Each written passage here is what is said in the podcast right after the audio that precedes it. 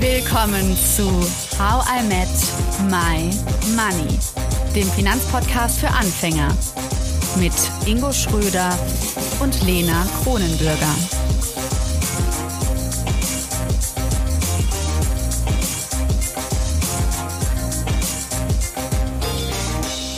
Hallo Ingo, willkommen zur Folge 6, oder?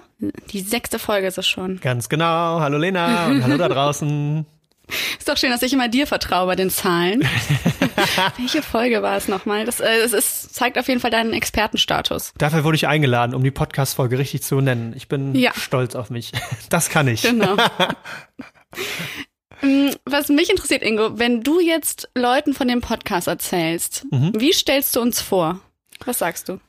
Äh, also ich sage, es ist ein Podcast für Anfänger und davor, weil wir halt Themen behandeln, die jetzt nicht nur ums Anlegen gehen und wie man startet zu investieren, was ja vielleicht heute ein Thema sein wird, sondern auch viele Dinge davor, die vor allem mit dem Mindset zu tun haben, mit Psychologie und dass man eben wie bei einer Reiseplanung schon vorher überlegt, bevor ich überhaupt die Reise plane, was sind denn so grundsätzlich gute Dinge. Und so erkläre ich das den Leuten, dass sie wirklich von Beginn an eine Reise mit jemandem machen können, der auch relativ wenig Ahnung hat. ja, gut erklärt, ja. Ja, Und so in der Art mache ich das auch, nur dass ich es vielleicht ein bisschen auf meine Person beziehe, dass ich dann mal sage, so, ich habe Lust, das Thema Geld und Finanzen aus dieser Ecke herauszuholen, ähm, in der es die ganze Zeit schlummert. Und, Was ist das denn für eine ähm, Ecke? ja, die äh, die stille die Ecke der Super Ecke. Gar, nee, die, die ist, ja genau, nee, die ist ganz dunkel und da will man lieber nicht hingucken. Das ist diese, weißt du, diese unaufgeräumte Wäscheecke in der Wohnung, uh, so wo man okay. denkt so, oh, jetzt muss ich die Wäsche machen und dann lasse ich das aber lieber. und stinkt das auch schon so ein bisschen und müffelt das dann schon oder? Nein, Quatsch. Nein, okay, also ist vielleicht ein schlechtes Beispiel. Also eher diese Cross-Ecke. Kennst du das Wort Cross-Ecke? Nee. Okay, ich habe mir gerade schon gedacht, vielleicht ist das was, was ich äh, in meiner Familie benutze. So eine Cross-Ecke, wo alles rumliegt, weißt du, so ah. Kleber gemischt irgendwie mit Handcreme. Gummibärchen. Also alles, alles so ein Kram. Und da ist es auf jeden Fall drin, dieses, was man immer mal anfassen sollte, mhm. aber nicht macht. Und das machen wir aber jetzt. Also wir schauen uns Geld und Finanzen an und äh, lernen darüber ohne Scheu. Verstehe, ja, ja, das ist auf jeden Fall eine spannende Metapher da in der Richtung und ich glaube, da kommen wir heute dann auch einen guten Schritt näher. Magst du mal so erzählen, was heute das Thema ist? Ja, also viele Menschen reden ja oft dann irgendwie, wenn es dann um Geld geht, ums Investieren und Geld anlegen und so weiter. Aber das geht uns beiden ja eigentlich zu schnell, denn wir fangen ja die Reise von vorne an und ich möchte ja auch mitkommen bei all diesen Sachen. Mhm. Das heißt, was äh, ja, was wir heute machen, ist uns mal all die Schritte anzugucken, die im besten Fall passieren sollten, bevor man überhaupt daran denkt, Geld anzulegen. Ja, und ich glaube, das Wichtige für alle da draußen ist, wir wollen euch heute mal einen Eindruck geben, eine Zusammenfassung, wie das aussieht, was so die ersten Schritte sind. Und wenn ihr Wünsche und Fragen dazu habt, dann immer gerne bei Facebook, Instagram, LinkedIn und so weiter posten. Auch gerne, wenn ihr Anregungen habt zu den Themen, was noch wichtig ist, was euch bedrückt, dann gibt's uns immer gerne rein. Ja, da. ja ich freue mich da auch immer. Immer wenn wir irgendwie zum Beispiel Facebook oder Instagram eine Nachricht kriegen, freue ich mich sehr. Ähm, ja, ähm, du machst ja auch ganz gerne Herzchen da dran, um zu sagen, ich habe es gelesen, ich habe es gelesen und ich antworte dann manchmal ganz gerne. Eine kleine Anekdote dazu an alle. Ähm, eine hat uns eine Nachricht geschrieben, eine Dame mit einem Kuss-Smiley und Lena dachte, ich hätte den Kuss-Smiley verschickt. Deswegen heißt Ingo jetzt äh, auch intern, ihr könnt ihn alle so nennen, äh, der Finanzcharmeur. Guter Name, oder? Also, ja, ich habe natürlich nicht gemacht. Ich jetzt immer so. ja, der Finanzcharmeur. Genau, also ich dachte halt, du hättest einfach einen Kussmail an eine unserer Hörerinnen geschickt. Dachte, das macht man aber nicht hier wieder, ne? Mach das in Und, deinem privaten äh, Account, ja, aber genau. nicht bei uns. Und dann hast du gesagt, äh, das war ich nicht und so. Das, äh, das war sozusagen die Hörerin, die uns damit mitteilen wollte, dass äh, sie die Folge cool fand. Ähm, und das finde ich super cool. Also Hörerinnen und Hörer, ihr dürft uns Kussmali schicken. Ich möchte nur nicht, dass Ingo der Finanzcharmeur das macht. ähm, ja. Schön. Okay, Lena, aber du hast ja gerade das Thema so investieren angesprochen. Ähm, ja, also grundsätzlich erstmal, was, was heißt das, Ingo? Also, also wir hatten ja schon äh, mit äh, Natascha Wegeli, mit einem Moneypenny, das ist ja schon angesprochen, auch letztes Mal in der Folge. Aber vielleicht kannst du noch mal in deinen eigenen Worten sagen, ähm, auch wenn wir jetzt heute noch nicht über Investieren reden, möchte ich gerne wissen, was bedeutet das? Mhm, ja, also es hilft sicherlich, wenn man einfach mal schaut, woher kommt der Begriff eigentlich und investieren, ne, kommt von Investition. Und Investition, wenn man sich mal diesen, diesen betriebswirtschaftlichen Begriff anschaut, dann ist es also so, dass man sagt, das ist eine langfristige Anlage, die zielgerichtet ist, meistens mit einem höheren Volumen als normal verbunden ist. Also eine Investition wenn man sonst immer nur 10 Cent äh, für ein Eis verwendet und dann für ein Euro Eis kauft, ne, Lena, du bist ja da auch so ein Eisfan, ja. dann ist das schon eine größere Investition. Ne? Also das Volumen ist auch abhängig davon. Und auch ganz spannend, was in der Definition drinsteht, ist, dass es strukturiert und sorgfältig geplant wird. Und da ist es auch schon wichtig und spannend zu sehen, was ist der Unterschied zum Beispiel zu, zu Zocken. Ja, bei Zocken, ähm, da, da oder bei kurzfristigen Anlagen. Zocken bin ich eigentlich ganz gut drin, Ingo. Ich war mal im Casino, sage ich dir das. Äh, da darf ich nicht oft hingehen. Ich glaube, da besteht großer Suchtfaktor für mich. Hast du also, denn was gewonnen? Wir wollen nicht zocken. Ja, ja, auch wenn ich äh, dachte, dass der Gewinn größer ist, weil ich ähm, vergessen habe mitzuzählen, was ich investiert habe. ja, und ähm, genau das ist ja. aber der Unterschied im Endeffekt, dass man sagt, okay, Casino ist eher Glücksspiel, so ein bisschen vielleicht auch Nervenkitzel, aber bei einer Investition sollte man doch eher strukturiert und sorgfältig rangehen. Also langfristig zielgerichtet, das, ja. hohes Volumen, strukturiert und sorgfältig. Das sind so die, die Stichpunkte, ich die eine hohen Investition Volumen immer noch ausmacht. schwierig zu verstehen, muss ich sagen. Also kannst du vielleicht das noch mal in einem anderen Beispiel erläutern? Ja. Also was, du meinst jetzt 10 Cent und 1 Euro für ein Eis? Okay, also sagen wir, ein Eis kostet 1 Euro und irgendwann würde es 2 Euro kosten oder man würde 2 Euro investieren dafür? Es ist, also das hohe Volumen bedeutet, dass es zu dem, wie du normal Geld anlegst, ne, jetzt sage ich auch schon investiert, also so in, den, in dem Volumen, wie du sonst normalerweise Geld verwendest. Also wenn du sagst, ich gebe für sonst irgendwas normalerweise 100 Euro aus und jetzt mhm. gibst du aber für das gleiche 10.000 Euro aus, dann hat mhm. das ein hohes Volumen. Dann ist das eine also deutlich höher. Und ähm, dann würde man in dem Zusammenhang mit den anderen äh, Parametern, dass man jetzt also über Geld anlegen spricht, ja, also wenn man sonst sagt, okay, ich pack 100 Euro aufs Tagesgeldkonto, aber jetzt auf einmal will ich 10.000 Euro wegpacken. Und dieses hohe Volumen macht dann unter anderem auch eine Investition aus. Das heißt, ich, mit 100 Euro wäre es keine Investition, weil es so ein geringes Volumen hat? Nee, das kommt immer auf die Person an. Ne? Also wenn du, es ist immer abhängig davon, wie du sonst normal bist. Also oder, oder normal anlegst. Das okay, ist ja für jeden, also ein hohes Volumen ist ja für jeden unterschiedlich. Das muss man erstmal so sehen. Und ähm, wenn es dann deutlich höher ist als das, was du normal anlegst, dann ist es dann eine Investition. Interessant. Ich dachte, investieren heißt egal mit was man irgendwie, was man zur Seite legt. Also ja, ich wusste also, nicht, dass es damit zu tun hat, äh, wie, wie viel.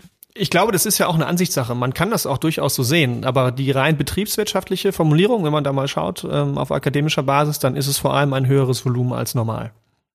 Okay, und das bringt uns ja dann doch wieder ziemlich nahe zu unserer Folge heute, denn wir überlegen uns ja sozusagen, wie kommt man überhaupt dann anscheinend an dieses Volumen? Was sind die ersten Schritte, bevor man das äh, überhaupt in Betracht zieht? Mhm. Und was sollte man vorher geregelt haben? Genau, ja. Ja, spannend. Das, das war mir überhaupt nicht so bewusst, Ingo. Gut, dass wir darüber sprechen. ähm, ja, also du hast es ja eben schon angesprochen das Wort Mindset. Äh, ich muss sagen, da habe ich ganz schön Gegenwind für bekommen. Es gibt Menschen, die finden dieses Wort Mindset ziemlich ätzend. Inwiefern? So dieses so, so neumodisch und alle reden von Mindset, aber keiner weiß, was es heißt. Und was für einen Gegenwind hast du da bekommen? ja, ähm, also ich muss sagen, da ging es um den Titel der Podcast-Folge Reich werden, eine Frage des Mindsets.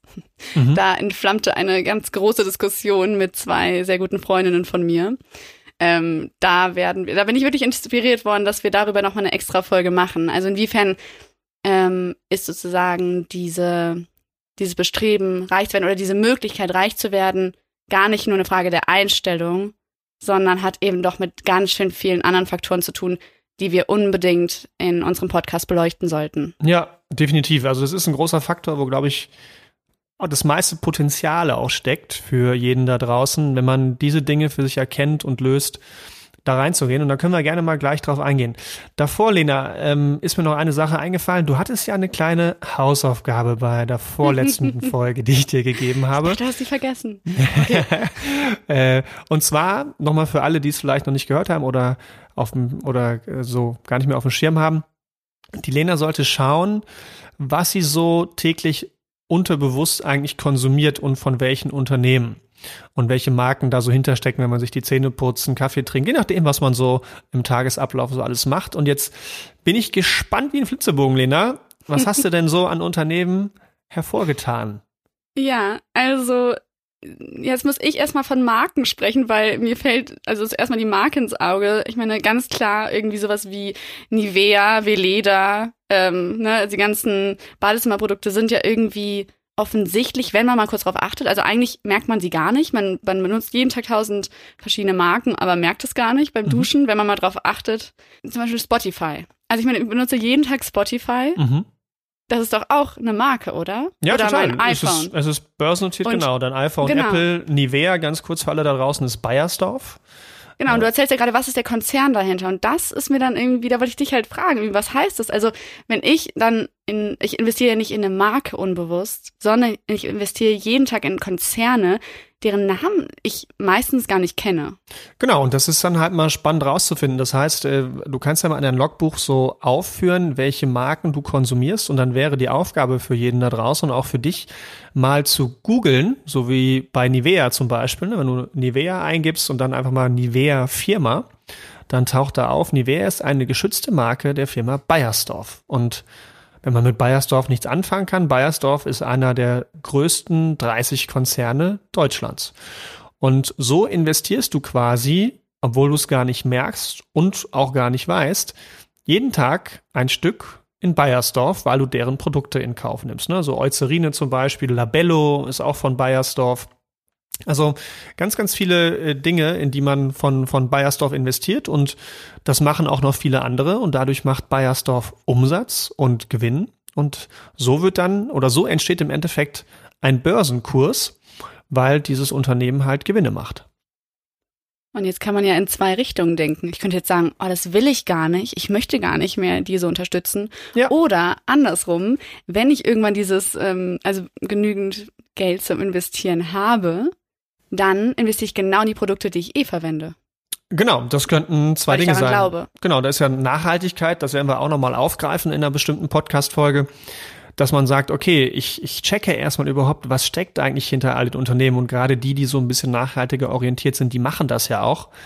Und so kann ich halt, wenn ich das mal verstanden habe, was da eigentlich passiert, natürlich auch vermeiden oder auch bestimmen, wie ich investiere und wie ich auch nachhaltiger investiere.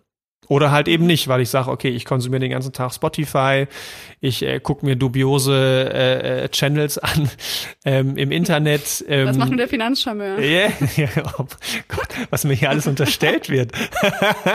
ähm, Macht aber Spaß. Aber ja, ähm, und äh, jetzt bin ich ganz aus dem Konzept. Und ähm, dass ich, ähm, ne, wenn man am Wochenende ein Bierchen trinkt, dass man sagt, okay, zu welcher Firma gehört das zum Beispiel? Also hinter, hinterfragt euch mal, wenn ich so ein Heineken trinke, Wozu gehört das eigentlich? Oder so ein Corona in der heutigen Zeit auch ganz spannend.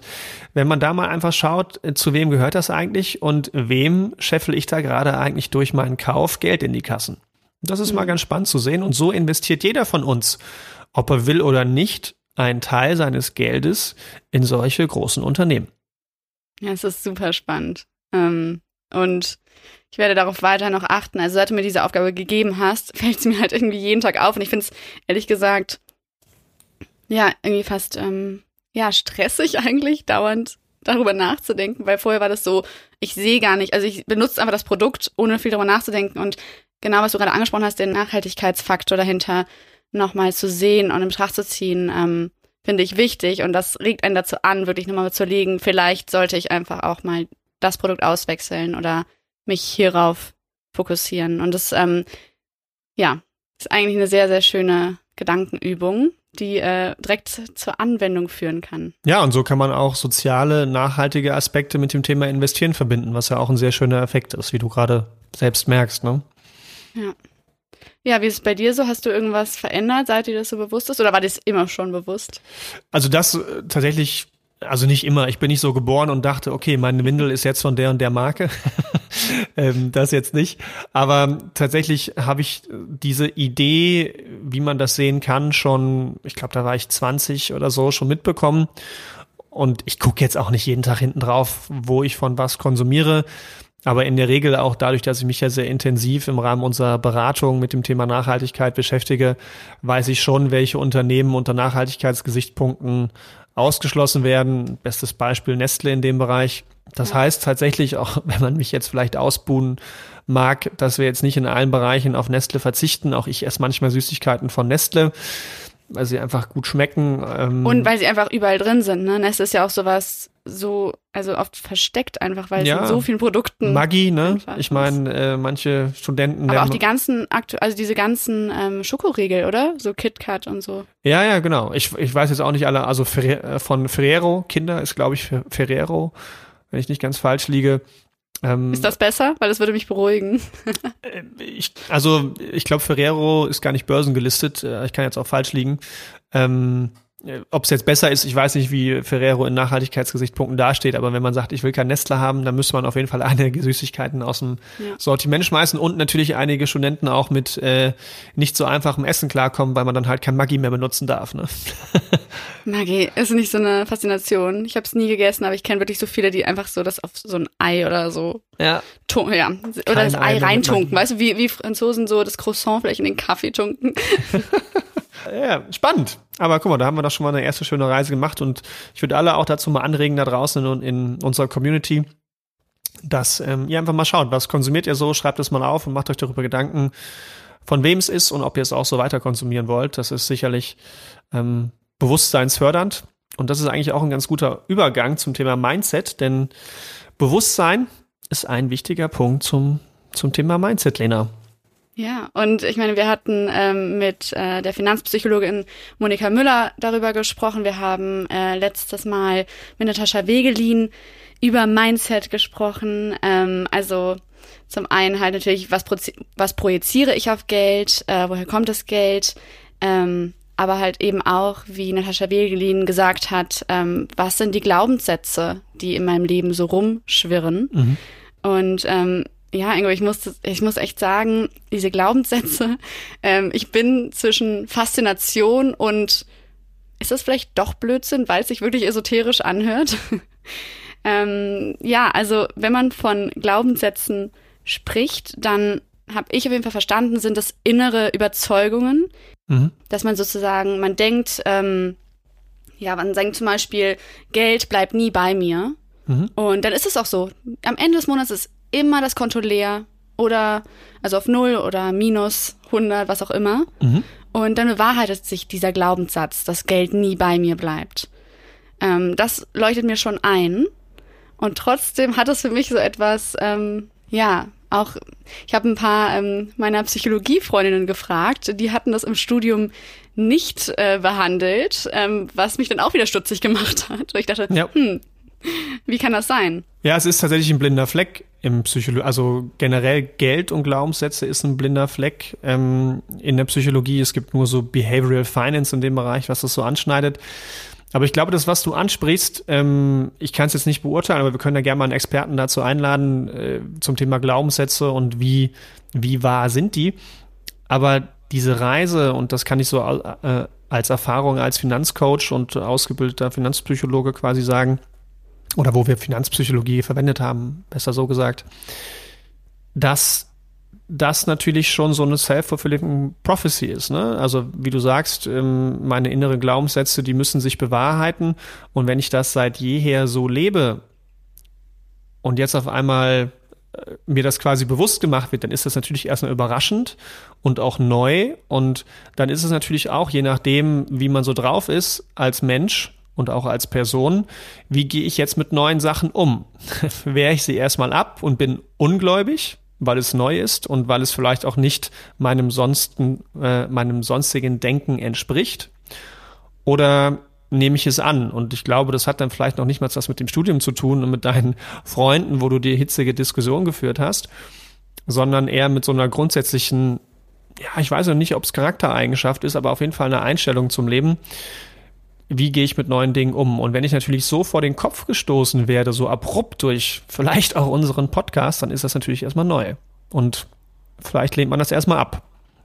Ja, also ich würde sagen, ähm, ich lehne es überhaupt nicht ab, das äh, möchte ich nochmal betonen. Ähm, ich bin da einfach immer ganz gerne skeptisch, wenn ich sowas wissenschaftlich nicht äh, komplett, ähm, ja, voll umrundet habe. Ja. Aber ähm, es gibt ja sehr, sehr viele ähm, Artikel darüber. Es gibt sehr viele auch ja, Finanzcoaches, wie auch immer, ähm, die davon berichten. Und dadurch, dass ähm, du dich natürlich auch damit eingehend beschäftigt hast und auch Natascha Wegelin, bin ich da jetzt grundsätzlich schon mal so, okay, ich habe es mir angeguckt und ich muss sagen, ich verstehe den Sinn dahinter, warum man sich damit beschäftigen sollte. Mhm.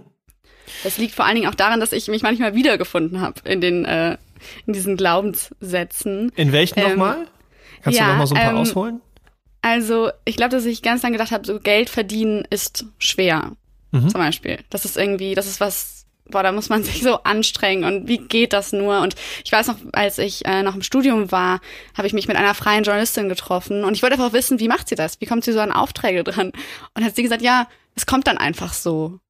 Und ich so, mhm. ja, das hilft mir jetzt überhaupt nicht weiter. Und es hat bei mir ist eher noch erschwert, also dieser Gedanke wurde dadurch noch, ähm, ja, einfach fokussierter von wegen, ja, entweder du hast halt Glück oder nicht, wobei ich das inzwischen jetzt ein bisschen anders sehe. Mhm. Ähm, und auch Geld verdienen ist schwer. Das ist, ähm, ja, ich glaube, das würde, also es hemmt ein. Und ähm, das lege ich auch gerade mehr und mehr ab, weil wenn man denke ich, eine, also eine Leistung erbringt oder wenn man sozusagen zu einem Projekt dazu beiträgt, dass es besser wird, mhm.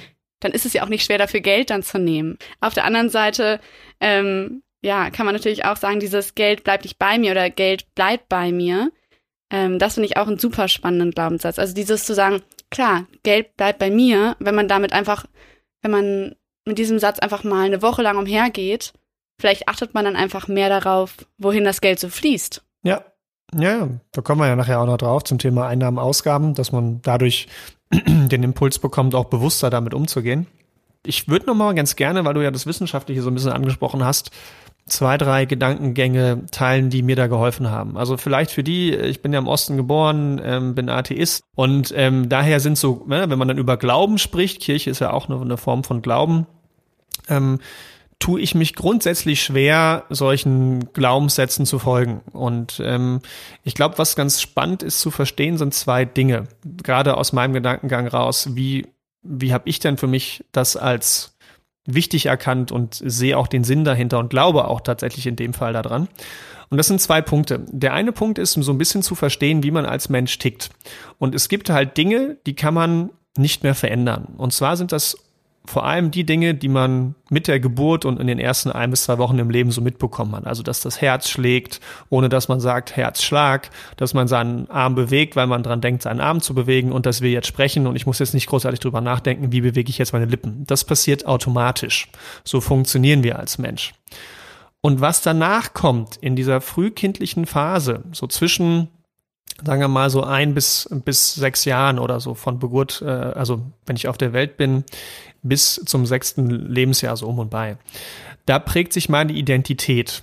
Und darüber hinaus, danach, da entstehen in meinem Leben Glaubenssätze, die sich durchziehen bis vielleicht zum 20., 21. Lebensjahr, wo ja auch andere Dinge entstehen. Ich bin kein Frühaufsteher. So, und wenn ich jetzt diese Glaubenssätze in Frage stelle, so wie das auch in deiner Diskussion war, dann glaube ich, und das merke ich auch immer wieder, wenn ich zum Beispiel bei den Damen im Mentoring war, dass es hilft, diese Glaubenssätze, da kommen wir auch noch gleich drauf, wie kann ich die erkennen, wie kann ich sie umkehren, dass das auf jeden Fall hilft. Aber wenn sich jemand der Glaubenssätze verweigert und auch mit Umkehrung und Erkennung nicht weiterkommt, dann liegt das Problem eine Ebene tiefer. Also man muss sich das so vorstellen wie so ein Kuchen, ja. Also ganz innen ist die weiche Schokolade, die ist aber eigentlich nicht, nicht veränderbar. Ähm, dann gibt es so einen inneren Teil und außen ist so die Kruste, das sind so die Glaubenssätze, die man so hat. So, und das kann ich relativ schnell verändern. Aber es, aber wenn ich da nicht tiefer reingehe, dann kann ich die, die äußere Kruste verändern, aber ich kann den inneren Kern nicht verändern. Und wenn ich den inneren Kern nicht verändere, dann kann das immer wieder hochdrücken. Was ich damit sagen will, ist, das ist jetzt vielleicht ein Ticken kompliziert, dass wenn ich Glaubenssätze verändere, aber meine Identität gleich bleibt und meine Dinge so wie ich bin und wie ich handle, oder wie ich mich fühle, dann werden sich meine Glaubenssätze rein rational verändern, weil ich sie umkehre, aber ich fühle es nicht so. Und ich glaube, dass das ein Problem ist, was viele haben. Und dann muss man halt eine Ebene tiefer gehen und das äh, ist dann gar nicht so einfach. Das muss man über Coaching machen, teilweise auch über Therapien.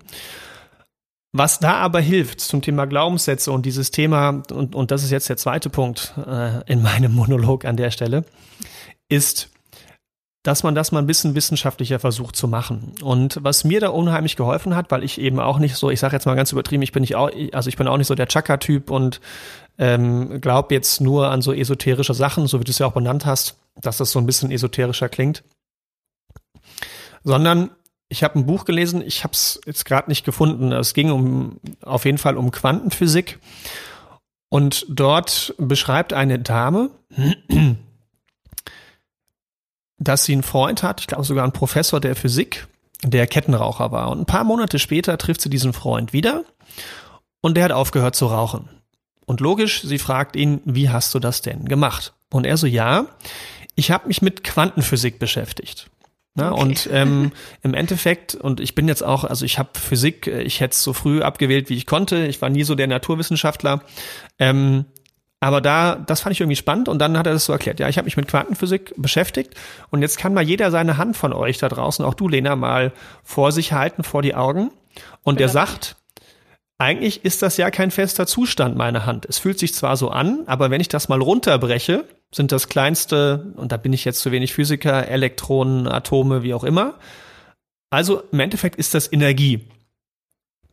Und ich weiß aus der Physik, aus der Quantenphysik, dass ich die Energie beeinflussen kann.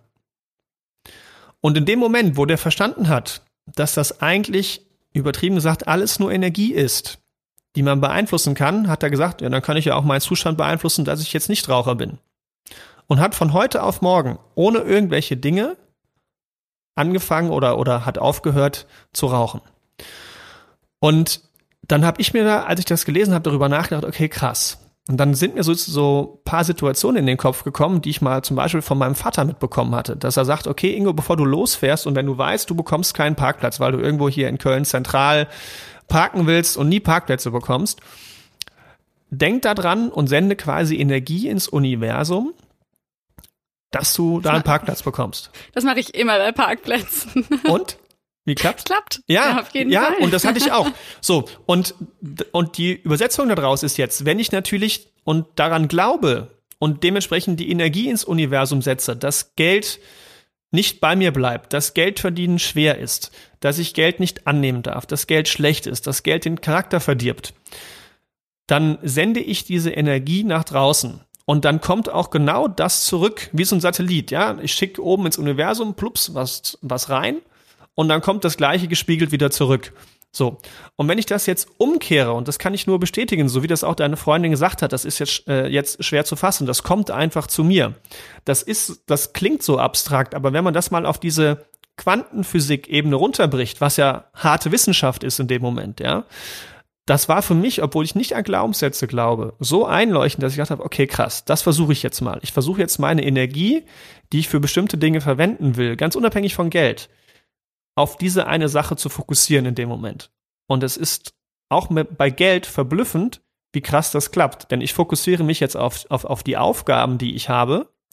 Und dann kommt Geld automatisch zu mir. Ich muss gar nicht an Geld in dem Moment denken, sondern die Energie quasi, die ich in gewisse Dinge reinstecke und die die Projekte erfolgreich werden lassen oder gut laufen lassen, da ist Geld das Abfallprodukt.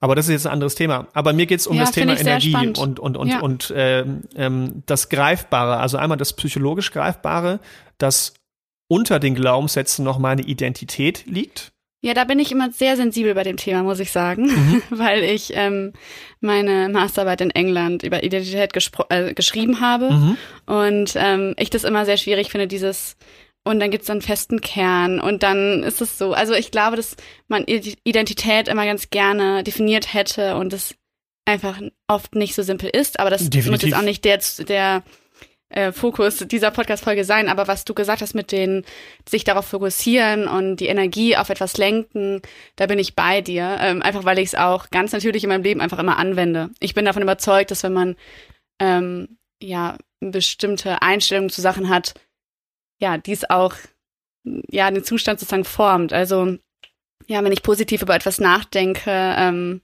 das auch einen Effekt hat. Das glaube ich auf jeden Fall. Ja, und ich glaube, das zu erkennen, ne, und so kommen wir ja auch wieder auf das Thema Glaubenssätze so ein bisschen zurück, dass das zu erkennen und dann umzukehren. Und umkehren heißt in dem Moment, ich, ich, ich erkenne das und ich setze das mal wieder auf Null.